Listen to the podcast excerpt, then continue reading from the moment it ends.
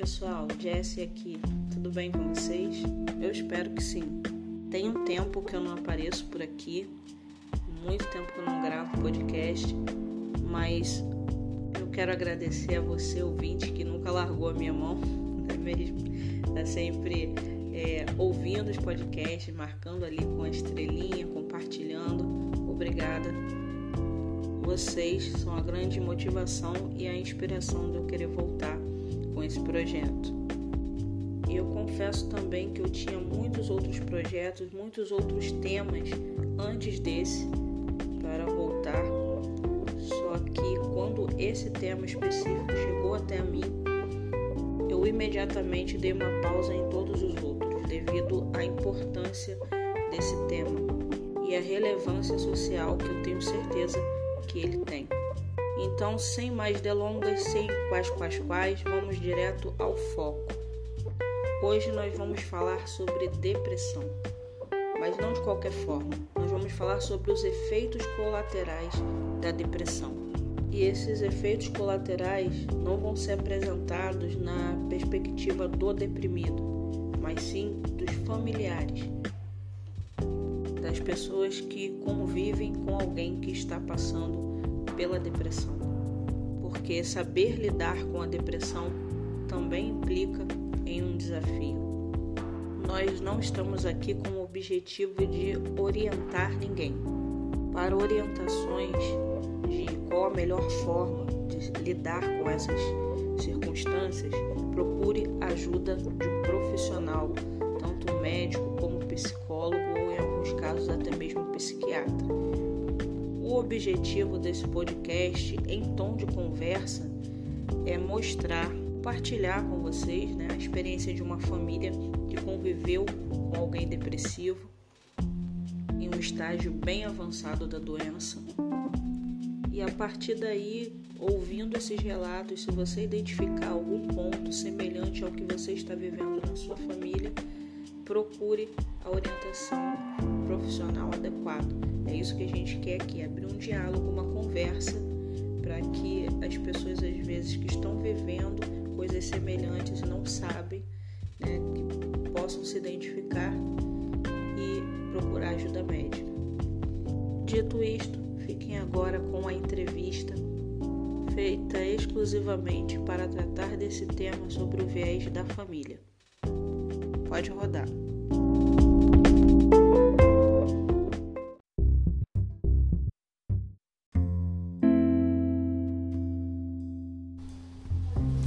Antes de começar essa entrevista, eu preciso deixar claro que depressão é uma coisa séria. Levem a sério. Não digam que é frescura, parem de tentar ditar soluções e se permitam ouvir. É preciso ouvir. A pessoa que tem depressão, ela precisa ser ouvida. E hoje nós vamos ouvir um familiar de alguém que conviveu com a depressão na sua forma mais profunda. Eu estou aqui com Flávio Ribeiro, irmão de alguém que se suicidou após mergulhar na depressão. Flávio, eu vou pedir para você se apresentar, falar um pouco sobre a sua irmã e como ela era antes de desenvolver a doença, por favor. Meu nome é Flávio Ribeiro. Boa tarde, principalmente. A Leila era uma pessoa normal impossível identificar qualquer tipo de doença. Ela trabalhava, fazia atividades físicas, tudo direitinho mesmo. Chegou a casar, tudo direitinho. Nada podia. É... Nada demonstrava que ela sofria de uma doença tão terrível. Então, aparentemente, ela tinha uma vida feliz, uma vida saudável à sombra de qualquer suspeita. Ela tinha uma vida como qualquer outra pessoa da idade dela. Inclusive, eu peço se você puder falar a idade dela. Ela tinha 49 anos. É, não, até uma. Ela tinha uma vida normal até uma determinado, um determinado tempo, mas antes dela demonstrar que ela sofria dessa doença, ela tinha uma vida totalmente normal. Ela chegou a casar, fazia atividade, tudo direitinho, como manda o figurino. Como alguém que conviveu com a Leila, Você acredita que teve algum gatilho, algum trauma, alguma situação que ela passou que a levou para esse estado de looping de emoções negativas? Quais os sinais que a família observou? Quais os comportamentos chamaram a atenção de vocês de que algo diferente estava acontecendo com ela e que ela estava precisando de ajuda? Bom, quanto saber o que pode, o que poderia ter levado ela a uma depressão, eu não sei, porque tudo que ela viveu, eu vivi. Por mais que vivemos um momento difícil na vida, de vigência familiar, essas coisas, eu acredito que não pode ter sido isso o estopim para ela chegar ao ponto que ela chegou. Eu acredito até que ela, não sei, o que me deu a parecer é que ela tinha um emocional que se abalava muito fácil. Foi isso que mais ou menos que eu consegui perceber no início.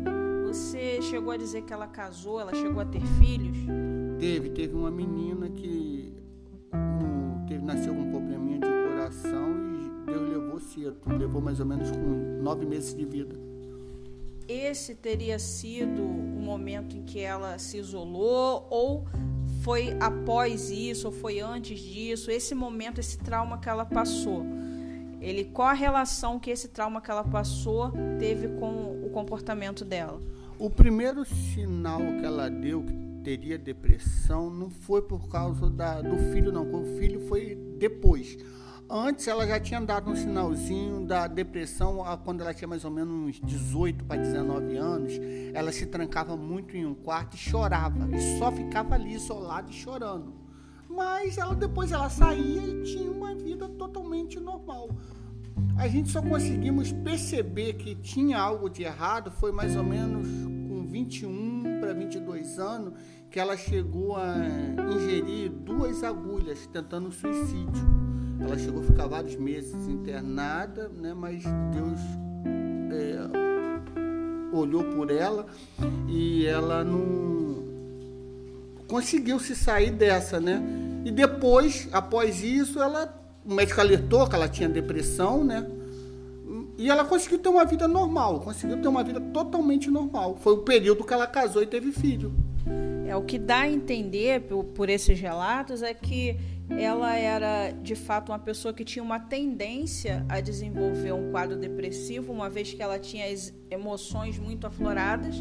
Né? Você diz que ela ia do 8 ao 80 com muita facilidade. E esse trauma do filho, a gente não sabe, não, não temos como né, saber precisamente o quanto isso interferiu, mas acredito que tenha contribuído um pouquinho também né, para o quadro dela. Mas o que me chama a atenção nesses relatos é que você diz que ela tinha uma vida normal, à sombra de qualquer suspeita a princípio. Né? Ou seja, ela conseguia maquiar muito bem os sentimentos. Pode ser que ela já estava sofrendo, mas ela conseguia passar uma imagem normal, assim como muitas pessoas que estão nos ouvindo agora e que podem estar vivendo dessa forma, né? maquiando os seus verdadeiros sentimentos. E aí eu gostaria que você falasse, vocês chegaram a buscar ajuda médica, o médico deu algum diagnóstico, ela tomava alguma medicação? Precisa citar o nome da medicação, só para a gente ter uma ideia de como foi esse processo. Após ela tentar o suicídio, ela chegou a ter uma vida normal, casou, tal, tal, tal. Aí nisso, num período, num período eu não me recordo bem se foi um pouco antes do casamento dela, foi um pouquinho antes, antes até dela engravidar. Ela chegou a ir trabalhar, onde ela teve a sua primeira crise de nervo, agredindo até a pessoa que ela tomava conta, que era uma idosa. Ela chegou a agredir, tiveram que chamar corpo de bombeiro, essas coisas. E nisso, o médico já alertou que ela tinha depressão, que ela precisava entrar no tratamento. Foi aí que a gente que iniciou o primeiro tratamento dela, né? Ela começou tomando uma medicação, mas ela, com o decorrer do tempo que ela se sentiu melhor, ela parou de tomar a medicação, alegando que a medicação iria deixá-la louca que ela não ia mais tomar, que já estava se sentindo bem e que tinha certeza que aquela medicação iria deixar ela louca. Foi daí em diante que começou a aparecer os problemas. Ela ficou boa, ficou boa e casou, teve uma vida, perdeu um filho. É, e, e nesse, nesse período ela não transpassava, transpassava em nada que é, tinha algum tipo de problema, depressão, essas coisas. Dava a sensação até que ela já tinha se curado, se curado. Aonde com o decorrer do tempo, a filha veio a falecer e o marido também veio a falecer, né? Tudo no mesmo ano, não me recordo o ano, acho que foi 2012.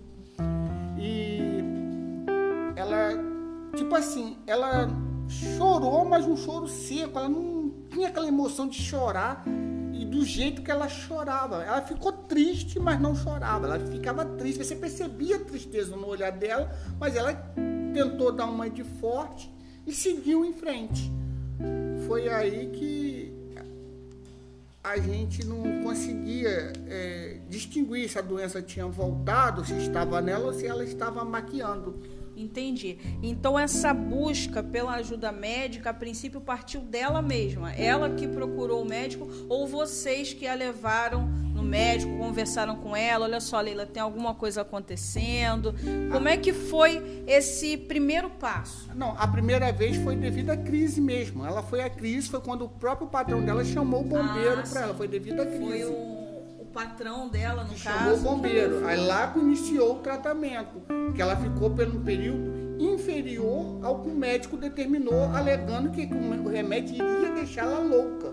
Que ela conhecia vários fatos de pessoas tomando aquela medicação que ficaram loucos e ela não quis mais tomar. E isso também é um outro ponto bastante delicado e bastante importante, porque é comum as pessoas acharem que a ajuda médica nesse sentido está associado à loucura a ajuda psiquiátrica, a ajuda médica, ela não está associada à loucura e o médico, quando ele determina determinada medicação, é fruto de um estudo apurado do caso do paciente.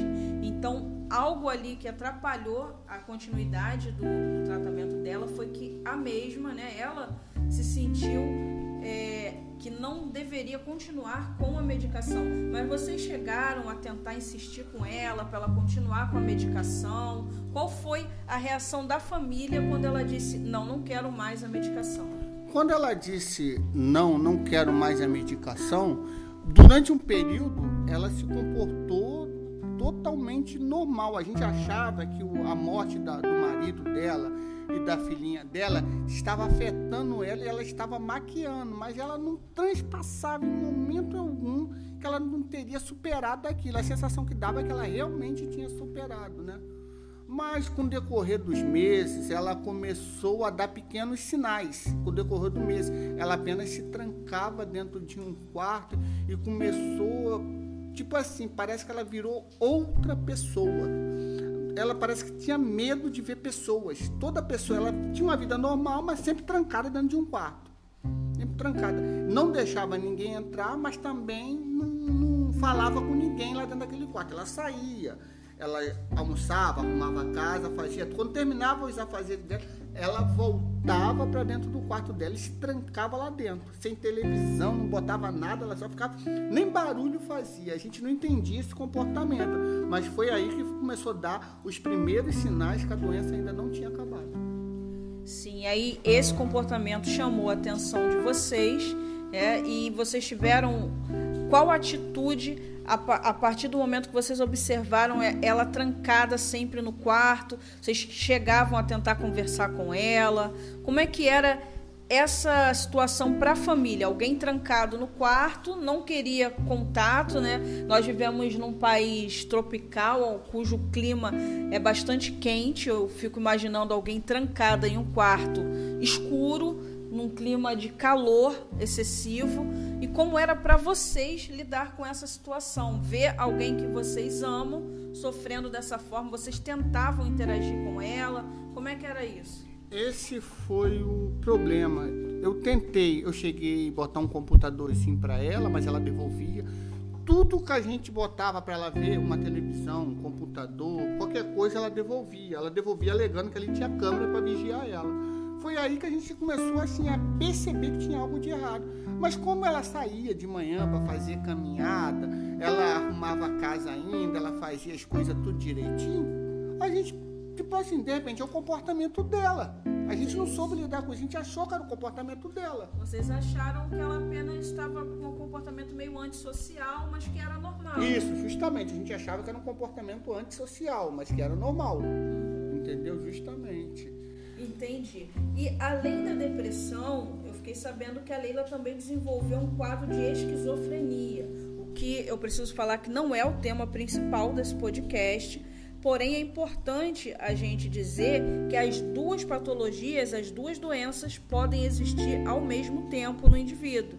E a principal característica da esquizofrenia, para quem não sabe, são os delírios psicóticos. A pessoa passa a enxergar uma realidade totalmente distorcida, que só ela enxerga dessa forma.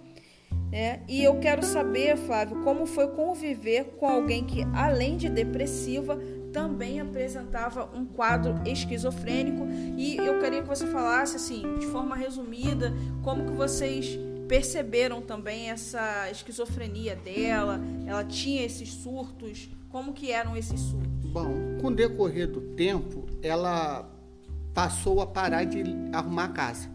E a gente temos uma idosa, minha mãe é idosa, né? Aí nisso eu não entendi, ela se trancava dentro do quarto e não queria mais arrumar a casa, né? Mas dasse meia-noite, todo dia, ela parava para arrumar somente a cozinha. Ela não limpava, era somente a cozinha. Meia-noite, tinha que esperar. E nisso atrapalhava minha mãe a dormir e eu começava a discutir com deu o dia todo para você arrumar a casa.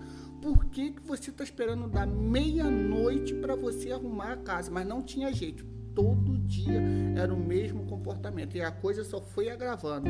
Com o decorrer do tempo, ela passou a selecionar amizades.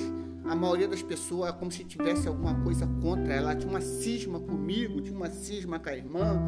Tinha uma... E as pessoas que ela cismava eram irreversíveis. Ela tinha raiva, ódio mesmo. Ela chegou até a agredir minha irmã era uma coisa terrível. Ela tinha também um comportamento estranho, porque ela conseguia conversar normal, não passava nem um pouco para as pessoas de fora que tinha problemas mentais. Ela conversava muito bem, mesmo, mesmo ela passando por isso tudo, já aumentando o quadro dela, ela onde ela tinha medo, dizia que tinha pessoas pulando o muro para pegar no quintal, ela tinha também essa paranoia ela dizia que tinha pessoas seguindo ela, ela dizia que tinha pessoas olhando para ela. Ela, para tomar banho, ela desmontava um banheiro, era uma coisa horrível. Ela desmontava, tirava tudo de dentro do banheiro. E qualquer coisa, se eu estivesse mexendo no celular, ela dizia, que eu, vendo no Facebook alguma coisa, ela dizia que eu estava filmando ela.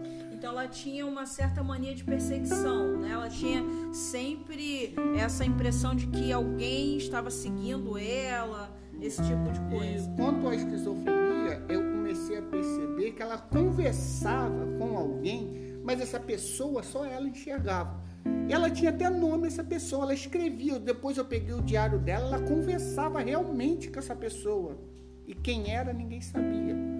Ela chegou ao ponto de dizer que minha mãe tinha câncer para essa pessoa, invisível, que minha mãe ia morrer, para essa pessoa arrumar um casamento para ela que ela, minha mãe ia morrer e ela tinha que ter um casar. Ela tinha um, ela tava de um, dizia que tinha um dinheiro muito grande no banco, que a gente estava comendo o dinheiro dela todo e a gente não, não, não, sabia como. Foi quando eu comecei a perceber que a coisa estava se agravando muito, que ela estava até se relaxando consigo própria. Ela tinha bronquite, não fazia mais faxina no quarto dela. Uma vez eu tive que invadir o quarto dela, fosse limpar o quarto dela, que eu estava vendo a hora ela morrer sufocada. Foi quando eu comecei a, a perceber que ela já tinha, ela mesma, eu acredito eu, o que deu para me perceber, né, que ela mesma sabia que estava doente, mas tentava maquiar. Ela não comia comida que ninguém fazia, a não ser que ela fizesse, mas aquela fizesse tinha que ser queimada. Porque ninguém sabe. O arroz tinha que ser queimado, o feijão tinha que ser queimado. Era um. Então, na, na, realidade, acredito eu, que ela construiu, que ela desenvolveu na cabeça dela, o queimado era o certo. Isso. Né? O queimado era o arroz bom, e se o arroz estivesse bom, não prestava. Não ela, estava... ela vivia no mundo errado o que eu acho mais estranho, que na hora que, que quando ela, ela chegou, pediu uma medida protetiva contra mim. Porque eu, de vez em quando eu entrava no quarto dela, ela fosse limpava o quarto, não batia nela, não fazia nada com ela, eu protegia ela. Então ela chegou aí na delegacia. Pediu uma medida protetiva, que eu estava invadindo a privacidade dela. Chegou e pediu uma medida protetiva contra mim. Ela tinha essa medida. É, mas sendo que eu não fazia nada para prejudicar nada. Eu simplesmente entrava porque eu sabia que ela ia morrer sufocada naquele quarto. Eu entrava e limpava o quarto dela todinho. E, e outra coisa também, ela não queria mais fazer faxina dentro de casa. Só restava a mim fazer as faxinas. Teve uma época que eu desisti, porque eu fazia faxina, parecia que irritava ela, ela ficava, sei lá. Ela gostava de conviver com a sujeira. E, justamente, justamente, uhum. justamente. Era uma coisa. Ou, ela, ou talvez ela nem gostava de é, conviver com a sujeira. Simplesmente ela não conseguia fazer, ou ficava na esperança de um dia conseguir, ou não admitia ninguém fazer. Se ela não faz, ninguém vai fazer. Porque ela sempre foi uma mulher muito limpa. Então, eu acredito que esse quadro foi mais um, uma evolução da depressão, onde aos próprios familiares, que no caso sou eu e minha mãe, né, não conseguimos é, não, não conseguimos é, lidar com aquilo. Não, não, era só a paciente que precisava de uma, de uma ajuda para lidar com aquilo. É, talvez nós tivéssemos dado o braço e procurado ajuda para a gente aprender a lidar com aquilo, talvez as coisas pudessem até ter ido por outro lado. E é justamente nesse ponto que eu quero chegar aqui com a nossa conversa. Nós estamos aqui passando para vocês o que passava é, de fato a família, uma outro viés, uma outra perspectiva de como lidar com a situação. E talvez vocês que estejam ouvindo estejam nessa mesma situação sem saber o que fazer. Né? Então é muito importante procurar uma ajuda profissional, tanto de um psicólogo, não só para a pessoa que está enfrentando o problema, como também para os familiares saberem lidar com o problema, porque saber lidar com o problema é muito importante. Não adianta buscar uma ajuda para a pessoa e a família não saber lidar com esse quadro. E outra coisa que eu queria falar rapidinho, ressaltar rapidinho, é que depois que ela foi apresentando a evolução do quadro, eu cheguei a, a procurar ajuda, né? Cheguei no assistente social, cheguei no CRAS, né? Pedir ajuda, implorar ajuda, que eu sabia que as coisas poderiam evoluir para um lado terrível, porque só eu, ela e minha mãe, né? Moravam, o resto todo mundo era casado e moravam longe. E não tinha, eu precisava que ela me ajudasse com o trabalho, né? eu precisava que ela me ajudasse dentro de casa com a minha mãe, para eu poder trabalhar mais tranquilo e poder ajudar ela também. Mas ela chegou numa fase tão terrível que ela não ajudava ninguém, não deixava ninguém ajudar e ao mesmo tempo pedia dependência de todo mundo.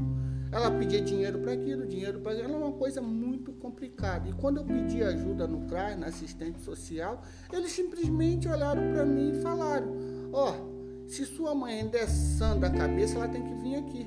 Mas só para ficar claro, essa ajuda que você pediu no CRAS seria para a internação? Internação involuntária, Sim. que ela precisava. Eu fui tentar, eu queria salvar a vida da minha irmã, né? Eu queria só, eu sabia que as coisas que ela, ela enganava todo mundo, ela falava o que as pessoas queriam escutar. Então ninguém percebia que ela estava doente, ninguém, ela sabia lidar com a doença dela de uma maneira que eu conseguia maquiar para que não ficava com ela 24 horas. Tanto tinha muita gente que nem sabia que ela sofria de problemas psiquiátricos. E quando eu fui no CRAS, simplesmente olharam para mim, ou você deixa ela ter uma crise, que ela, uma hora ela vai ter a crise, aí começa o tratamento, ou você manda sua mãe vir aqui. Só que tem um pequeno problema, é mãe, né? É mãe. Minha mãe não teve coragem de assinar a internação involuntária. E também é um outro preconceito que as pessoas acham que vai ser pior haver esse tipo de internação. As pessoas têm ainda é, que estudar muito, pessoas que passam por isso na família têm que pesquisar, buscar informação sobre como que funciona a internação involuntária, em quais casos ela é aplicada e que não é para maltratar a pessoa. Pelo contrário, em alguns casos pode até salvar a vida da pessoa. E eu digo isso porque a Leila se suicidou após uma overdose de medicamentos e foi um momento muito difícil né? Foi algo que mexeu profundamente com a família. E isso gerou em vocês essa necessidade de compartilhar a experiência dela e a experiência de conviver com alguém depressivo, com outras famílias que também passam pela mesma situação, para que é, outras vidas né, possam ser salvas enquanto é tempo. as pessoas possam buscar a ajuda adequada enquanto é tempo. E eu achei isso muito importante e eu quero também que você fale um pouco de, de forma livre né, sobre esse projeto ao qual você é, vai levar adiante, qual tipo de informação que vocês pretendem levar para essas pessoas. É, para quem não sabe, o Flávio ele pretende fazer um projeto no YouTube. Eu vou divulgar aqui no podcast o nome do projeto para vocês pesquisarem direitinho o arroba. E eu quero que você fale um pouco sobre esse projeto do YouTube para quem que quiser acompanhar, quem também se identificou com a história que vocês contaram aqui. É, eu quero agradecer a Jéssica tá, por ter me dado essa oportunidade, porque eu vi a necessidade de alertar outras pessoas, porque a depressão ela não atinge em si a pessoa que está doente, ela também atinge muito a família. Eu tenho certeza certeza que quando a pessoa chega num quadro onde não quer mais ajuda, não aceita ajuda, a família fica sem saber o que fazer. Deve existir alguma coisa jurídica, alguma coisa que possa dar esse direito de vocês cuidar daquela pessoa antes do pior acontecer. Por isso esse projeto do YouTube e o projeto agora aqui do podcast que ela me convidou aqui. Eu quero agradecer muito ela, que eu tenho certeza que isso vai ser muito útil para diversas famílias e que acompanhem o canal e, por favor, quem passar por aqui e ver esse podcast, por favor, é, compartilhem com outras pessoas, porque eu tenho certeza que tem muitas famílias que passaram o que eu passei. Isso eu não desejo para ninguém. Muito obrigado, tá, Jéssica? Obrigada pela participação. Ao longo do programa, nós vamos conversar um pouco sobre a questão jurídica, mas é, de fato eu quero me apegar nessa questão da família porque você, família, que está ouvindo, que tem alguém que desenvolveu algum sintoma parecido com o que foi explicado aqui, o que foi conversado, é muito importante que você busque ajuda profissional adequada, ajuda médica, para conseguir o quanto antes né, buscar a reversão desse quadro. Então, eu agradeço ao Flávio, agradeço você que está ouvindo e continue para saber mais.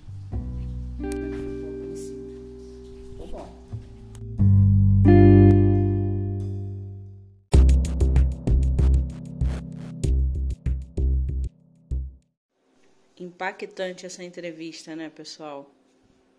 Então é isso. Se você se identificou com qualquer trecho dessa entrevista, procure orientação adequada. Como nós dissemos no início, esse é o objetivo desse podcast: abrir a discussão para que a depressão saia desse local de tabu e alcance as rodas de conversa, porque é um tema que precisa cada vez mais ser discutido. A informação pode salvar vidas. Falando nisso, foi mencionado na entrevista a questão da internação involuntária. Tem a voluntária e a involuntária, mas a gente não vai falar sobre isso nesse podcast para não ficar muito longo e para não perder o foco do tema. Como alguns sabem, eu sou advogada e nós temos nesse podcast o quadro Galeria Jurídica. Então, vou fazer um Galeria Jurídica especial para internação voluntária em casos de problemas psíquicos, tanto a voluntária como a involuntária. Vou explicar melhor os termos jurídicos e não é o objetivo desse podcast, por isso a gente não vai entrar por esse tema agora. Mas eu quero deixar aí para vocês também, procurem, pesquisem é, Flávio Ribeiro nas redes sociais, quem se interessou pelo testemunho dele, pela por essa história né? E ele também tem um projeto no YouTube que se chama Depressão Efeito Colateral, que é uma sequência, uma série de vídeos onde ele conta é, como é para a família passar por esse tipo é, de desafio e também conta a história de algumas celebridades, algumas personalidades que também tiveram esse contato com a depressão e como foi. Enfim, é um projeto bem interessante que vale a pena ser assistido. Mais uma vez eu agradeço a vocês, é tudo por vocês e o Meninas Nerds voltou com a corda toda. Agradeço a quem está sugerindo temas lá no nosso e-mail meninasnerds tudo junto 21 arroba gmail.com. Continuem sugerindo e a gente volta com a corda toda. Fique ligado.